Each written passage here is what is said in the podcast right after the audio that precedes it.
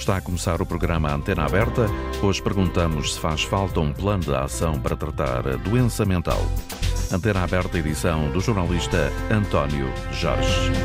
Muito bom dia. Queremos a sua opinião, o seu testemunho. Já recorreu a alguma consulta de saúde mental?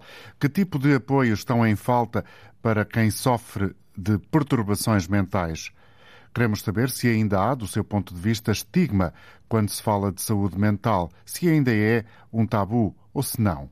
Para participar, ligue 822-0101 ou 2233-99956, este número dedicado a quem está fora do país. 8 a 10 portugueses estão diagnosticados com depressão. Portugal é, na União Europeia, o quinto país com mais casos desta perturbação. Outra patologia relevante entre nós é a ansiedade. Mas se alargarmos o espectro da doença mental, estima-se que a prevalência de transtornos mentais afete 22% da população portuguesa. A Lei da Saúde Mental entrou em vigor em agosto deste ano. Existe em Portugal uma Coordenação Nacional de Políticas de Saúde Mental, mas faltam recursos humanos que tem, no entanto, apesar uh, do, do, da previsão, tem, no entanto, disponíveis 88 milhões de euros do Plano de Resiliência e Recuperação, vão ser aplicados em infraestruturas. E faltam psicólogos no SNS.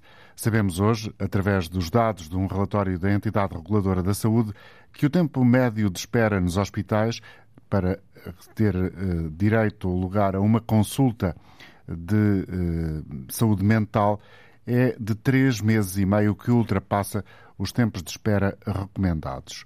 O acesso à psiquiatria ou à psicologia para 16 conselhos em Portugal fica a mais de uma hora de distância. Vamos eh, fixar aqui alguns dados eh, relativamente ao estado da saúde mental em Portugal e ao tempo de espera nos hospitais eh, em Portugal, com a jornalista Rosa Azevedo. Os doentes considerados muito prioritários devem ser atendidos no prazo de um mês, mas 57% estão há mais tempo à espera de uma consulta de psiquiatria ou psicologia num hospital público. São dados do relatório da entidade reguladora da saúde sobre sobre o acesso a cuidados de saúde mental. O Jornal de Notícias adianta que, no caso dos doentes prioritários, que deviam ser atendidos em 60 dias, quase metade já viu esse prazo ser ultrapassado. Na avaliação da acessibilidade, mais de 70% da população tem um hospital a 30 minutos de distância. Há 16 conselhos em que esta resposta está a mais de uma hora de viagem. Até ao final de junho foram atendidos nas consultas de psiquiatria e psicologia mais de 21 mil utentes.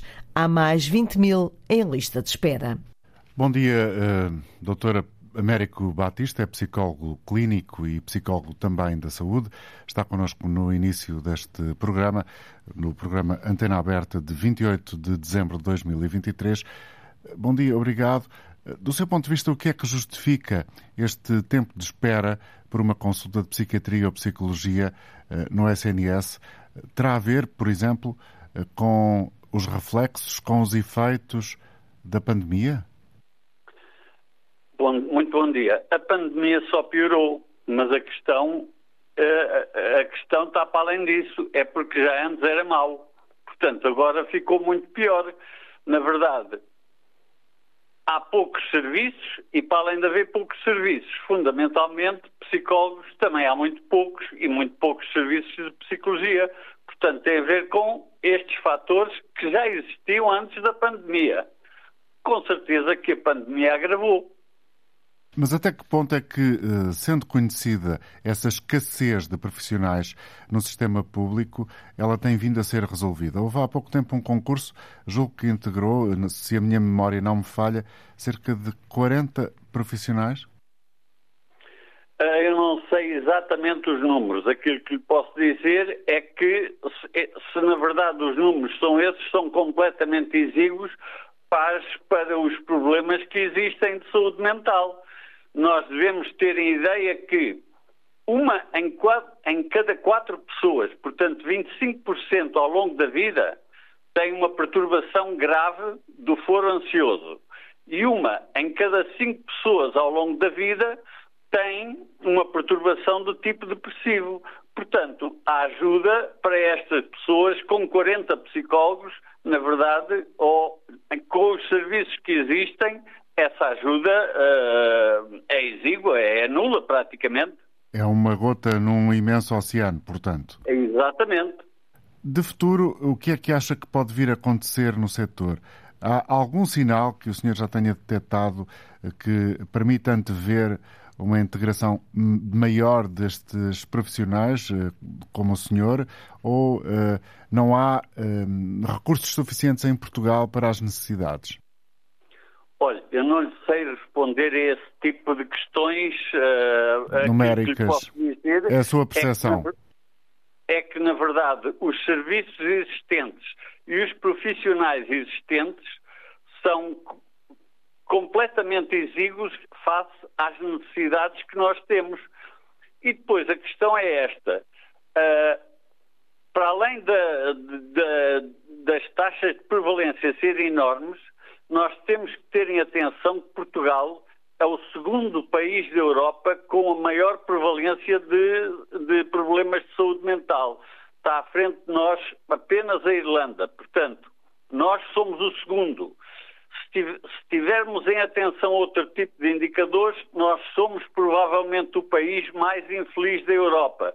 Portanto, um investimento na saúde mental, claramente que é fundamental para se resolverem este tipo de questões. Como é que acha eh, que se pode justificar esse eh, lugar não muito honroso que Portugal ocupa, sendo eventualmente até o mais infeliz? Pois eu digo-lhe que uh, nós campeões europeus na saúde, na, na, saúde não, na doença mental. Olha, uh, os problemas de saúde mental são determinados por vários fatores.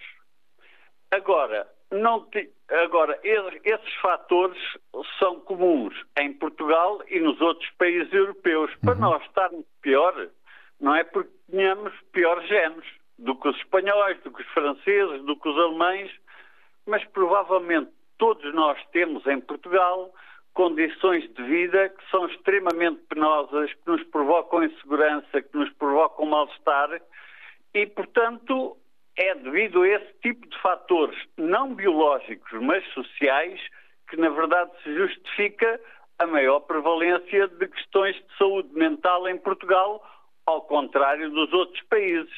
E, por outro lado, voltamos à, à questão inicial é que não há estruturas adequadas para lidar com isto. Deixe-me avançar só uma pequena ideia. É que os, a grande parte dos problemas de saúde mental aparecem antes dos 14 anos. Portanto, veja como, aparecendo a doença antes dos 14 anos e não tendo um tratamento adequado, o futuro deste tipo de, de pessoas está completamente hipotecado. E, mais uma vez, por razões sociais. Portanto, do ponto de vista político, havia muito que se podia fazer para melhorar isto, que em última instância vai melhorar a qualidade de vida e, o, e os aspectos profissionais uh, dos portugueses. Houve algum avanço com o governo que agora está prestes a terminar? Uh, não quero que as minhas palavras sejam entendidas de um ponto de vista político, mas na verdade os avanços uh, são praticamente inexistentes. Se nós, se nós tomarmos em atenção as estatísticas, não vemos, resulta não vemos nenhum resultado de qualquer política, apesar de haver maior investimento na saúde mental, porque também há um melhor conhecimento do que são estes problemas agora do que eram há 10 ou 15 anos atrás, ou neste caso, há 8 anos atrás. Ou seja, temos vindo a falar mais de saúde mental e há uma percepção pública mais Pronto, esclarecida. Falamos mais, há uma percepção mais adequada. Já não há tanta vergonha como havia há uns anos em dizer que a pessoa está deprimida, portanto, neste sentido evoluímos mas no sentido de, de, criar soluções para os problemas que as pessoas têm, aí na verdade eu não vejo, não vejo grande evolução. Uh, Américo Batista, quando diz que uh, normalmente os problemas do foro psicológico, e corrigir-me-á se estiver aqui a utilizar uma palavra que não seja a mais uh, ajustada, a mais correta do ponto de vista técnico, que, portanto, os problemas aparecem até antes dos 14 anos. Falta uma capacidade mais acentuada, mais eficiente de detectar estas questões, delas serem sinalizadas? Na verdade, é, é também nisto que nós, que nós devemos evoluir é que estes problemas sejam detectados mais precocemente. Mas aqui também nós temos informação adequada a este propósito. Nós sabemos que, por exemplo, se os pais já têm um problema de saúde mental, os filhos têm uma probabilidade dupla de o virem a desenvolver. Portanto, este tipo de pessoas não deviam ser tratadas. Antes de um problema aparecer, ele pode perfeitamente ser prevenido. Portanto, ter um pai ou uma mãe que já tem um problema ansioso ou depressivo faz com que os filhos tenham um risco duplo de o vir a desenvolver. Por, Portanto, por convivência ou por, ou por razões uh, genéticas? Pelos dois tipos de razões. Por razões biológicas, porque têm genes que os predispõem para desenvolver estes problemas e por razões de educação, porque convivem numa família ansiosa ou numa família depressiva. E nós aí sabemos perfeitamente que isto é um fator de risco, um, um fator de risco para se desenvolverem este tipo de problemas.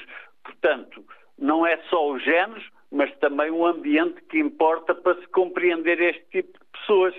Isto tem implicações claras no tratamento porque o tratamento fundamentalmente não pode ser biológico, ou também poderá ser biológico, mas terá que ser psicológico para lidar com os problemas psicológicos e sociais onde estas crianças vivem. Ainda há uma certa resistência uh, da população em procurar uh, consultas de psicologia, por exemplo? não podemos dizer que esta questão do estigma da saúde mental esteja completamente ultrapassada.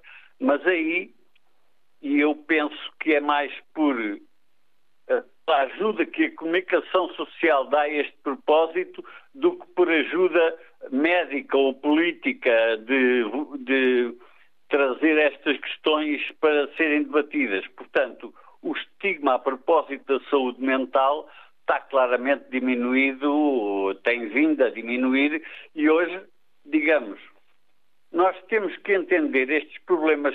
Nós costumamos dizer que a depressão é a constipação da saúde mental. Enquanto ninguém tem vergonha de dizer que está constipado, a mesma coisa se passa em relação aos problemas ansiosos e depressivos.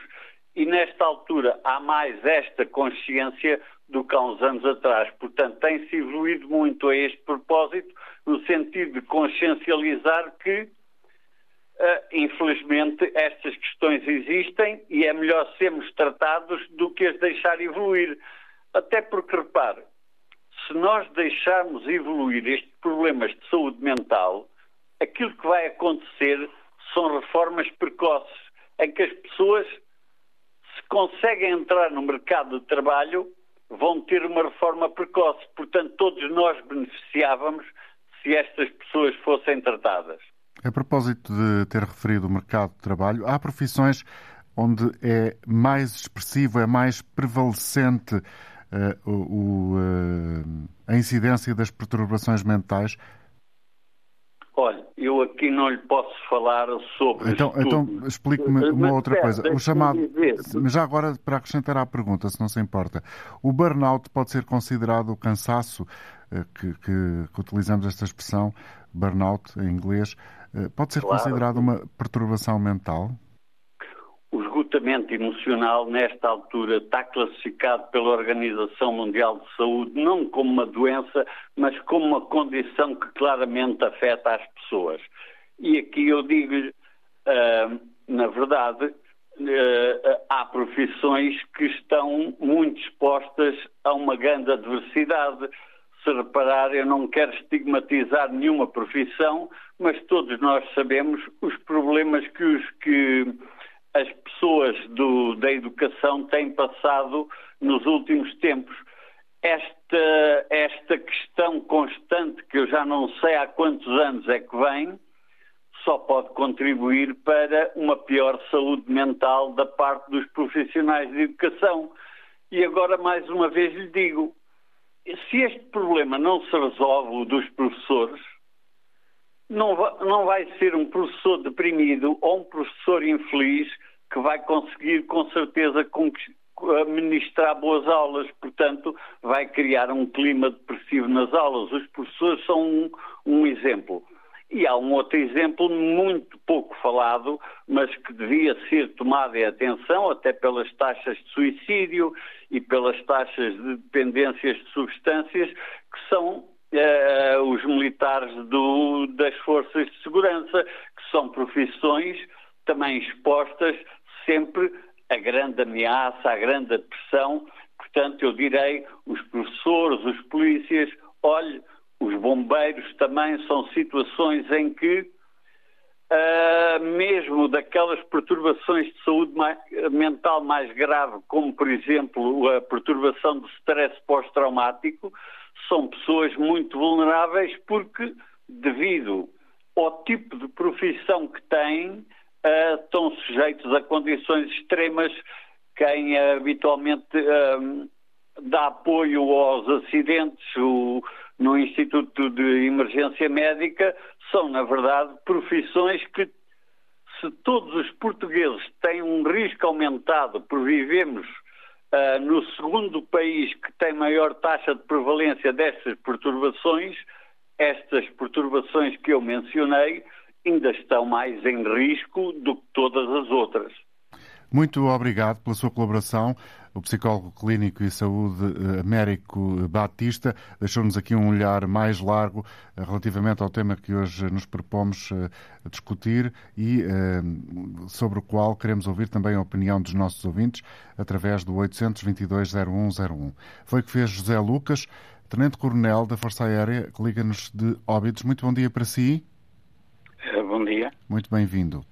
Obrigado. Qual é o seu ponto?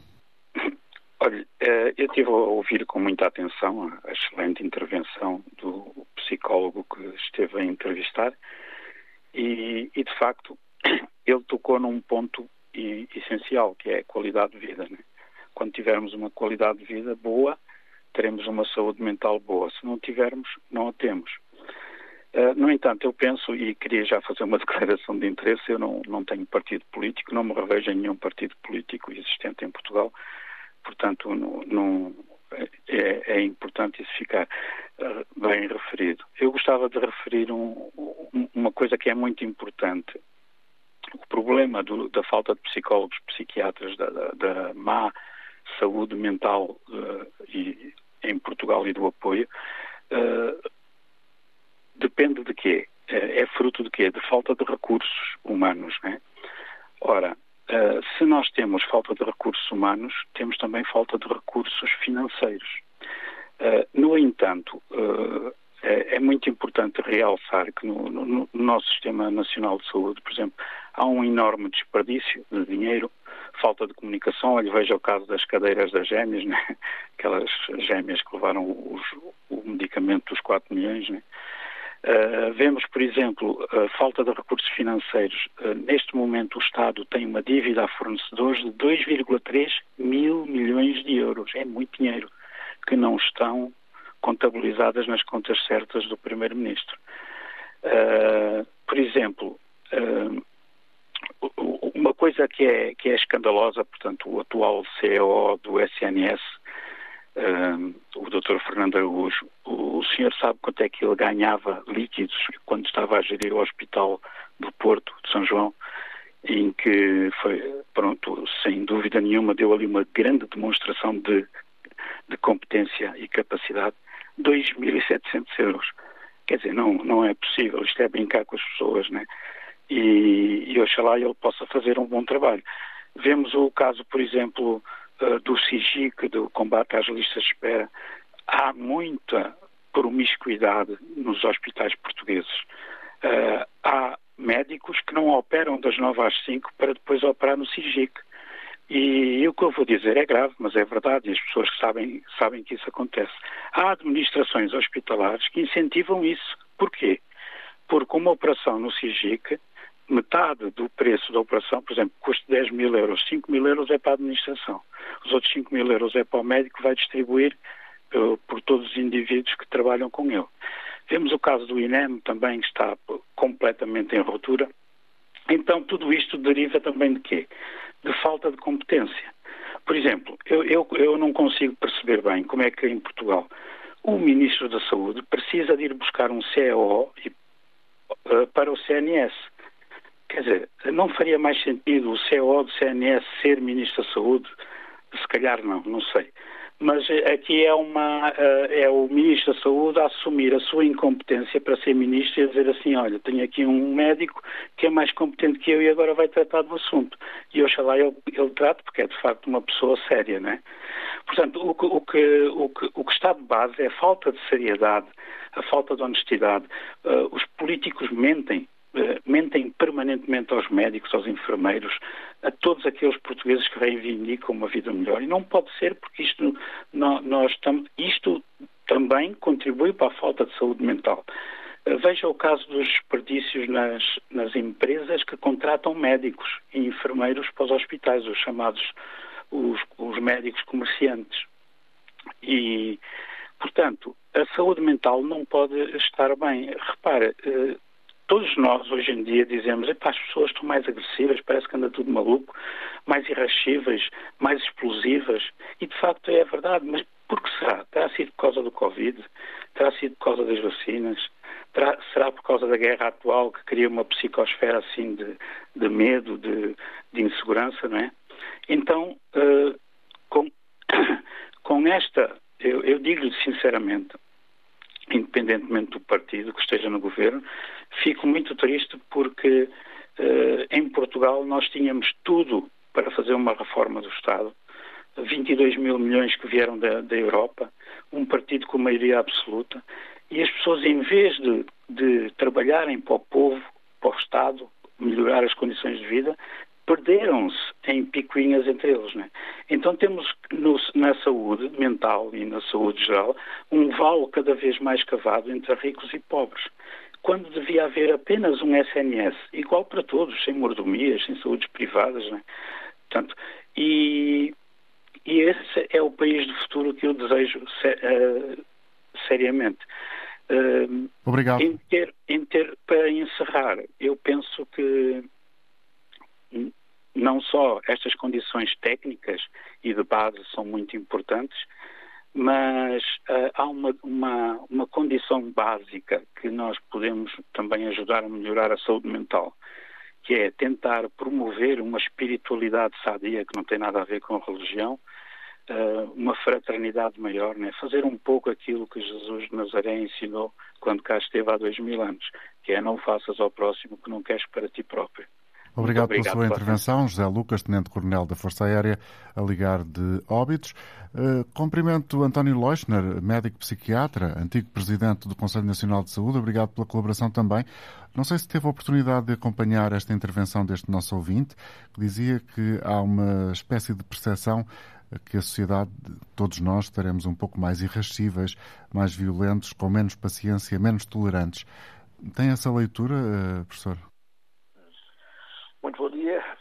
Muito obrigado por, por, por enfim, por, uh, antes de mais, um, um, pequeno esclarecimento. Eu fui, de facto, presidente do Conselho Nacional de Saúde Mental e não do Conselho Nacional de Saúde. Exatamente, é um faltou-me dizer essa, essa palavra final. Peço desculpa. de qualquer modo, é para não. O seu é seu dono. Uh, e há mais um ano que deixei de exercer essas funções. Uh, ora, bom, é evidente que, que, a saúde mental, nunca se falou tanto de saúde mental como nos últimos anos. Eh, eu diria, começou-se a falar na altura da crise, da crise económica de 2008, com as consequências que isso teve para, para, para a perda de qualidade de vida uh, indireta das pessoas, de uma grande fatia da população. Depois, uh, naturalmente, a, a pandemia veio novamente trazer à coação o, o, impacto sobre a saúde mental das populações, portanto, isto sempre numa perspectiva de saúde pública, saúde das comunidades, não da saúde individual ou da falta dela, e mais recentemente a questão das guerras, primeiro da Ucrânia, agora. Uh, embora estando distantes do ponto de vista físico e não, não apresentando um risco direto e imediato, é evidente que basta a circunstância de nós passarmos os dias a ouvir notícias de uma guerra, de outra guerra, depois uma às vezes parece que desapareceu, mas afinal não, ela ainda lá está, só que não tem a mesma atenção mediática. Isto acaba por condicionar, de facto, um, enfim, uma pressão, um stress, se quisermos chamar-lhe assim, sobre as pessoas e sobre uh, aquelas que conseguem visualizar para além daquilo que é o dia de hoje, aquilo que pode vir a acontecer como consequência destes factos todos, não é? Um, e depois há conceitos que têm muito a ver com, com estes problemas da saúde mental e que uh, se inter, interpenetram com estes outros, que são o problema da qualidade de vida, não é? E mais ainda do bem-estar. É bom não esquecermos, isso é uma coisa que às vezes passa despercebida, uh, que saúde é bem-estar.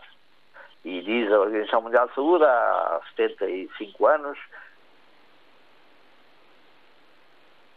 psíquico, ou mental, se quisermos, e social. Portanto, é uma perspectiva de saúde que hoje em dia numa expressão que a Organização Mundial de Saúde uh, espalhou de uma só saúde, ou seja, todos os aspectos da, da comunidade, inclusivamente, por exemplo, a saúde animal, inclusivamente o ambiente no sentido lato, têm impacto sobre a saúde. E, portanto, quando olhamos para a saúde, não podemos olhar isto também está na definição, apenas para a falta dela, que é aquilo que mais, mais frequentemente foca a atenção das pessoas, que é a doença e as doenças. E depois as formas de lidar com elas. E depois o impacto cultural que tem, por exemplo, a quantidade imensa de, de séries televisivas que, que, relatam e que mostram o ambiente, por exemplo, hospitalar nos Estados Unidos, na Inglaterra, e que focam muito aquela capacidade de, de resolução de problemas muito mediatizada, que leva a que as pessoas, naturalmente, não por acharem que andam a prejudicar a A ou B, mas porque acham que é daquele tipo de estruturas que obtêm as melhores respostas. Portanto, isto depois acaba por causar uh, estas notícias sobre o tempo de espera nas urgências, uh, algumas afirmações sobre falsas urgências e coisas do género, são tudo situações que não facilitam nada a vida das pessoas. Porque não há falsas urgências do ponto de vista de quem as procura. Pode haver uh, urgências, ou se quisermos, recursos a serviços de urgência inapropriados, que poderiam ser dispensáveis, uh, isso sim, mas desde que houvesse respostas. Esta resposta que recentemente foi encontrada de alargar, por exemplo, os horários dos centros de saúde, em algumas zonas onde há a possibilidade de o fazer, uh, por forma a, a capacitar o, o, o, Serviço Nacional de Saúde para, para responder sem ser através do recurso inopinado e eventualmente até uh, sedentário à, aos serviços de urgência, realmente uh, é uma boa iniciativa. Agora, como facilmente se percebe, é uma iniciativa, e acho alguma graça, quando ouço as pessoas dizer bom, este problema no princípio do ano vai, vai esmorecer. Bom, vai, vai, porque se pode recorrer a horas extraordinárias. O problema é que, como está definido que há um máximo de horas extraordinárias por profissionais, uh, por profissional uh, ao longo do ano, uh, obrigatórias, acontece que ao fim de um mês e meio, dois meses no máximo, esgota-se o plafond e depois, depois voltamos à mesma, à mesma história. Uh, há um ditado popular que diz que de médico e de louco todos temos um pouco. E eu acrescentaria, enfim, passe este abuso eventual isto não estar a ocupar nenhuma posição oficial tem esta vantagem de dar-nos alguma liberdade.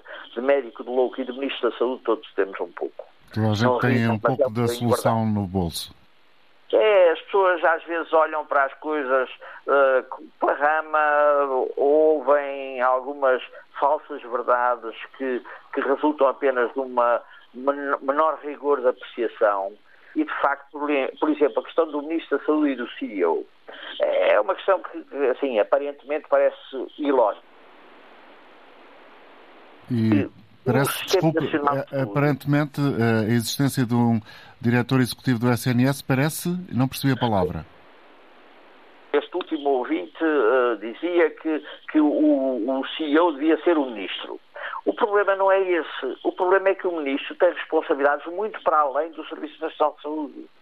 E o que, pessoalmente, entendo isto, tive ocasião de o afirmar repetidas vezes, que um dos problemas que o, o, o Serviço Nacional de Saúde teve nos últimos 45 anos, se quisermos dizer, eh, foi de algum modo a confusão de papéis entre Ministro da Saúde, que cada vez mais era árbitro e jogador do sistema, e o papel de CEO, chamamos-lhe agora como a moda manda, uh, do Serviço Nacional de Saúde. De facto, a responsabilidade pela gestão dos serviços públicos de saúde é algo muito, muito complexo que exige uma dedicação absoluta não só da pessoa, mas da equipe que o rodeia e de uma boa articulação com os órgãos que na periferia gerem o Serviço Nacional de Saúde, constituído por todas as entidades, organismos, unidades de cuidados de saúde primários, unidades de cuidados eh, hospitalares, unidades de cuidados de saúde, enfim, continuados, paliativos, tudo o que queiramos, públicas. Ao lado existe e tem tido uma dimensão, pessoalmente entendo um bocadinho apropriada, excessiva para aquilo que é a nossa capacidade de gestão do sistema uh, do setor privado e do setor social. Uh, e há aqui esta gestão conjunta, a definição de regras, a verificação do, de, do cumprimento das regras mínimas de qualidade, etc., tem que ser alguém que tem uma visão muito ampla de todo o sistema e não apenas do serviço. Há pessoas que acham que não devia haver nada para além do Serviço Nacional de Saúde é, é uma visão perfeitamente irreal do meu ponto de vista. Existem, Uh, foram se calhar deixados uh, crescer, do meu ponto de vista, um bocadinho uh, sem, sem critério e sem rigor.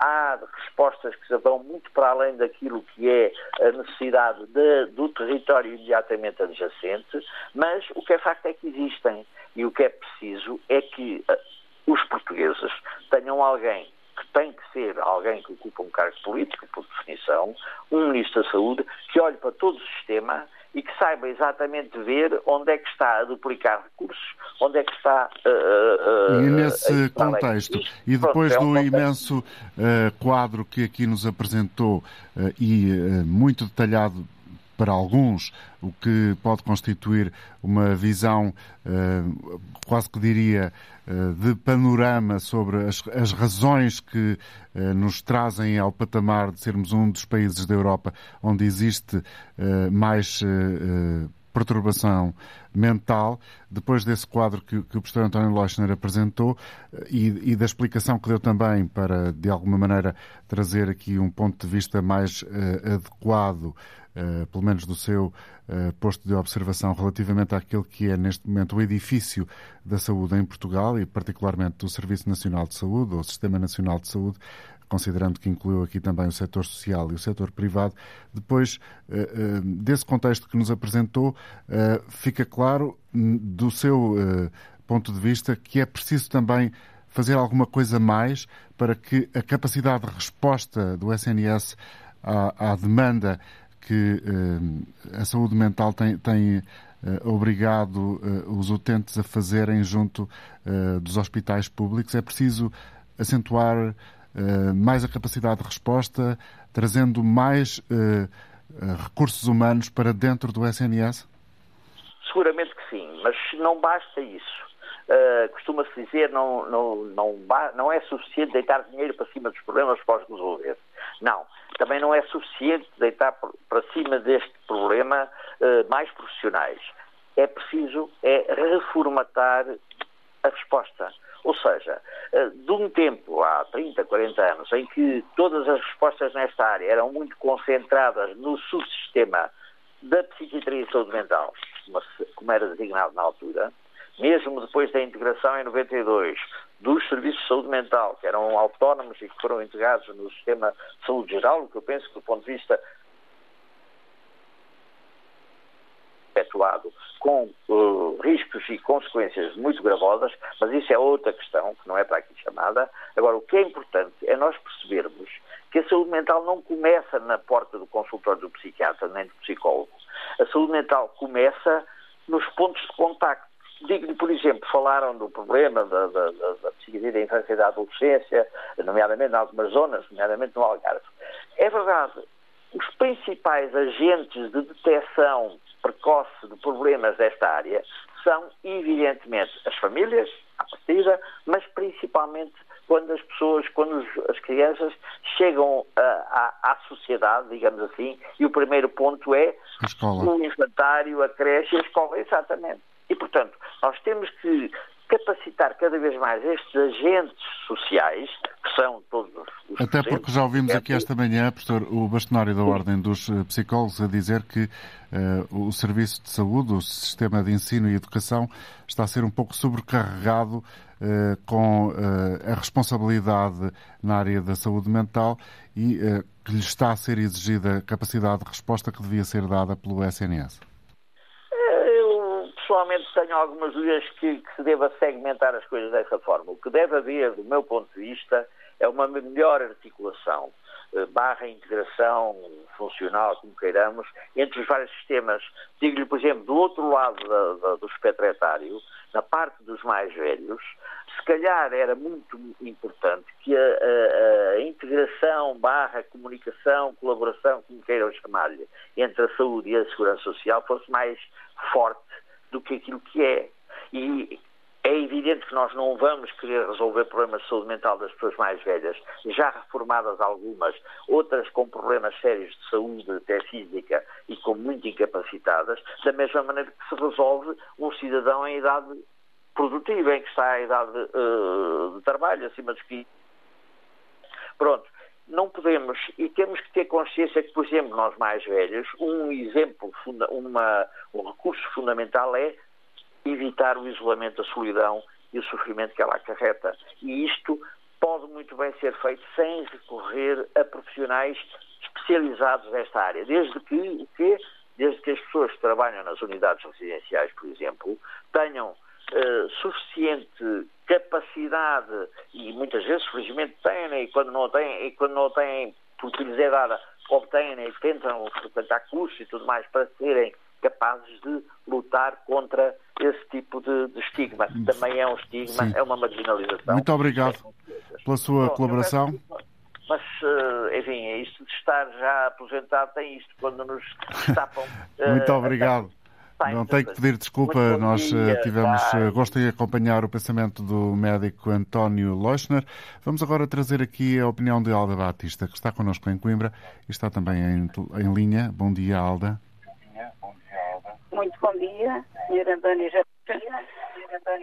Eu peço-lhe o favor de baixar o volume do seu rádio, senão não ah, teremos sim, a oportunidade sim, de escutar com alguma sim, sim, sim. qualidade. Olha, eu sou uma leiga uh, nessa área Infelizmente, só sou conhecedora da área da saúde mental por uh, ter esses problemas. Desculpe eu por vezes faltar umas palavras. Não se preocupe, uh, acontece a toda a gente. Não, mas uh, é derivada da minha doença mesmo. Eu há cerca de quatro anos que tive uma depressão muito forte. Porque eu, eu tenho 40 anos de trabalho, de serviço, e faço hoje 62 anos. E tive uma depressão muito forte porque tinha o meu encargo três familiares, duas acamadas, a minha mãe, uma tia e o meu pai, com uma polineuropatia e cancro.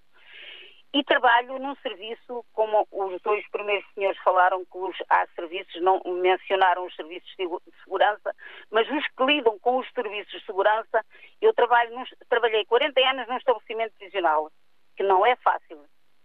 E nesses 40 anos tive 15 dias de baixa quando estava grávida de um filho em 92. Nunca tive baixas.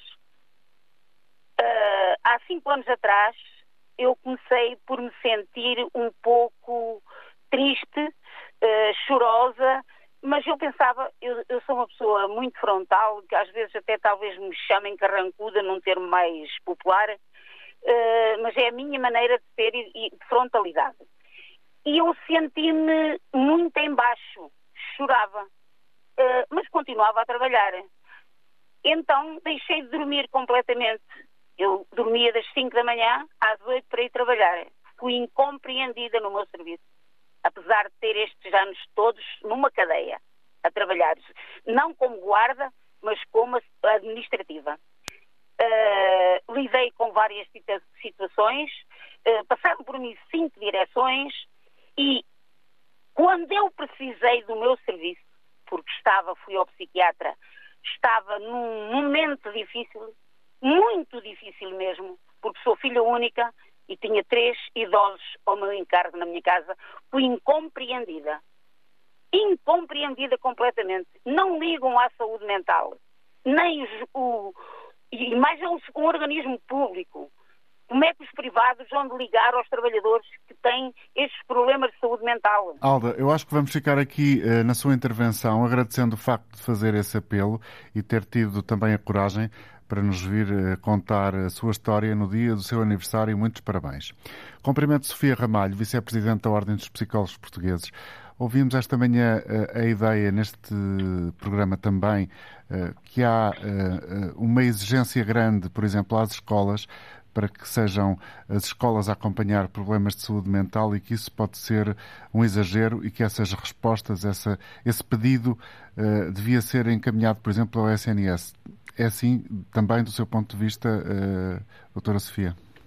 Sim, muito bom dia a todos. Eh, de facto, os psicólogos que trabalham nas escolas fazem, desenvolvem um trabalho muito mais abrangente do ponto de vista de, uh, de poder uh, dar apoio, mais de prevenção e de promoção uh, do, do, desenvolvimento e não fazem intervenções clínicas no contexto da escola, nem as intervenções clínicas em contexto escolar seriam adequadas para aquilo que é o trabalho do psicólogo em contexto escolar. O psicólogo em contexto escolar trabalha numa base muito mais de, de consultoria em conjunto e colaboração com os professores, com a direção da escola, com as famílias, eh, no sentido de desenvolver estratégias eh, de apoio para os alunos.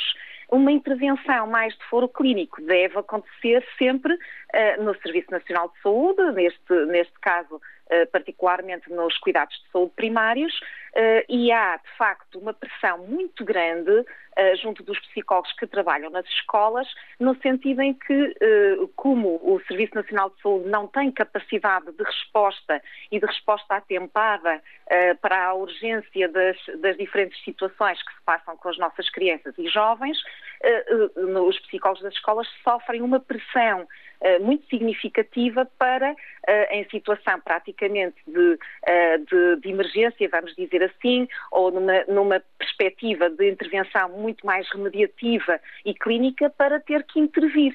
Uh, mas, mas, de facto, se estiverem a intervir nas situações uh, mais do foro clínico, não estão a fazer aquilo uh, que devem estar a fazer no contexto da escola, que é criar ambientes e escolas saudáveis e trabalhar numa lógica de intervenção, por exemplo, mais em grupo, para o desenvolvimento de competências e para a construção Até da. Que ponto da é, é que o trabalho dos seus colegas nas escolas está a gerar também um aumento uh, na cadeia de resposta, digamos assim, depois de, de ser uh, visto, uh, avaliado o caso pelo psicólogo na escola, passa para os serviços primários de saúde e vai por aí fora até à especialidade.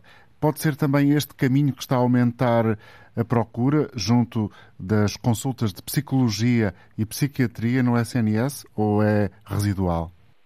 Não, não é, não é esse o caso. Os psicólogos estão, uh, trabalham nas escolas já desde uh, eh, 1997 e, portanto, desde sempre houve situações, uh, obviamente, de crianças e jovens que necessitam de ser sinalizados e, portanto, e que são avaliados nos serviços psicologia das escolas muitos deles por questões relacionadas quer com a aprendizagem, quer com o comportamento, quer com questões de desenvolvimento, uh, e eh, desse, mas há depois todo um conjunto de outras situações de sofrimento psicológico que requerem uma intervenção mais clínica e isso não é de agora, isso já, já vem de há muitos anos para cá.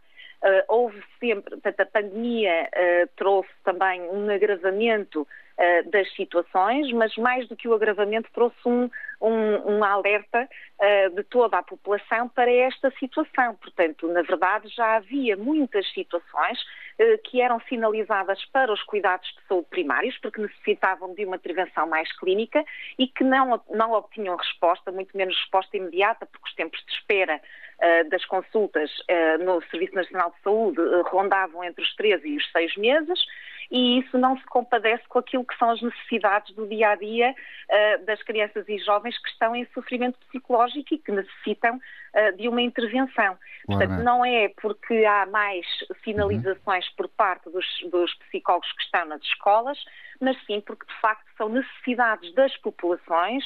Uh, que, se, que, também acontecem uh, no, no, contexto das crianças e jovens, e como a escola é o primeiro espaço onde uh, é possível haver uma, enfim, uh, mais facilmente as crianças e jovens se queixam.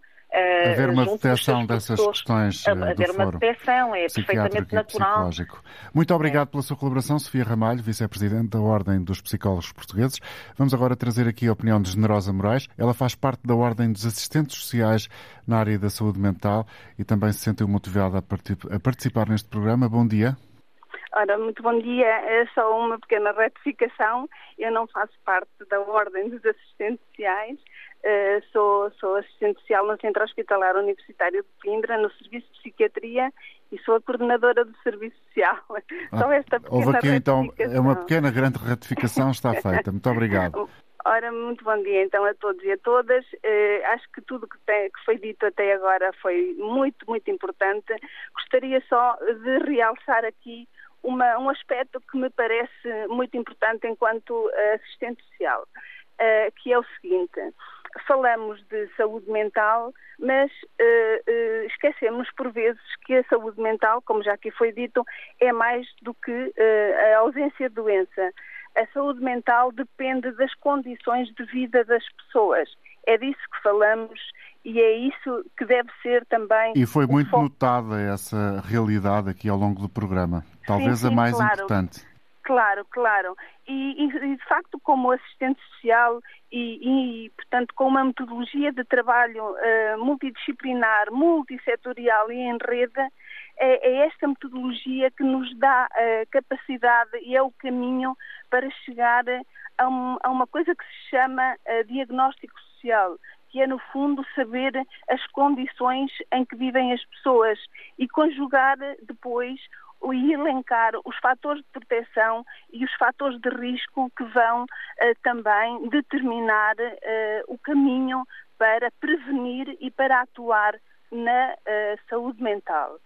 E eu acho que isto é muito importante. E, e o Serviço Social, fazendo por, por historicamente parte uh, desta articulação, de, desta proximidade com os cidadãos e com as cidadãs, é, é, é por excelência uma profissão também que vai junto das pessoas perceber uh, aquilo, as suas condições de vida. Como é que pode haver saúde mental se de facto as pessoas se deparam diariamente com problemas de habitação? E isto não são os pobres, é um problema transversal à sociedade.